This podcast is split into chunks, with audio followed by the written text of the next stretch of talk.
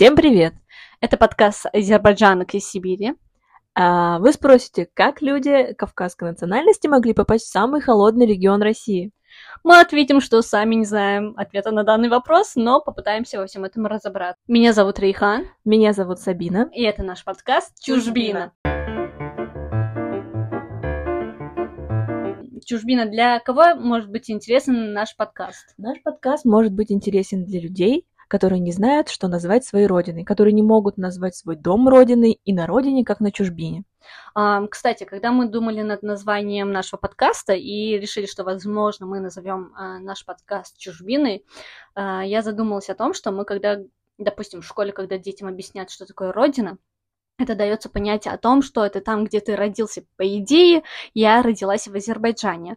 А, В осознанном возрасте там росла и переехала сюда. И 50 на 50, получается, половину своей жизни я жила в Азербайджане, половину своей жизни я жила в России. И я не считаю себя а, стопроцентной азербайджанкой, стопроцентно русской. И для меня а, понятие «родина» немножко потеряла такой изначальный смысл, что ли, для меня. И там, и там я считаю себя родным человеком, э, как на родине.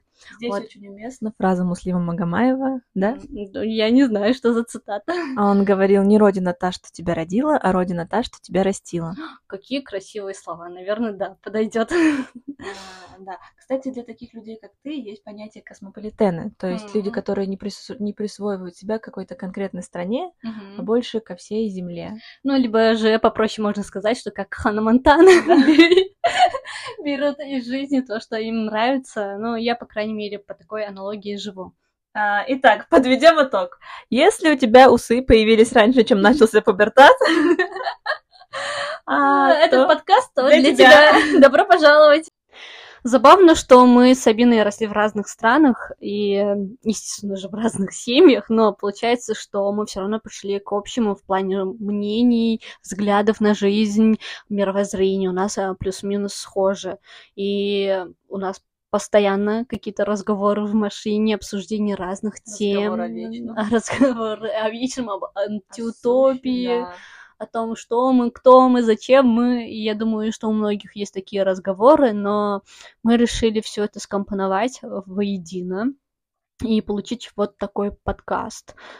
А, Возможно, вам будет интересно узнать, как э, наш менталитет отложился на нашем характере, на наших поступках. Возможно, вы узнаете себя и даже можете рассказать свою историю. Нам будет очень интересно, потому что даже познавая а, друг друга и э, Даже мне- само себя и познавая даже само саму себя себя, да, мы к- приходим к многому к э, истине, я бы сказала. Ну, можно и так сказать, да.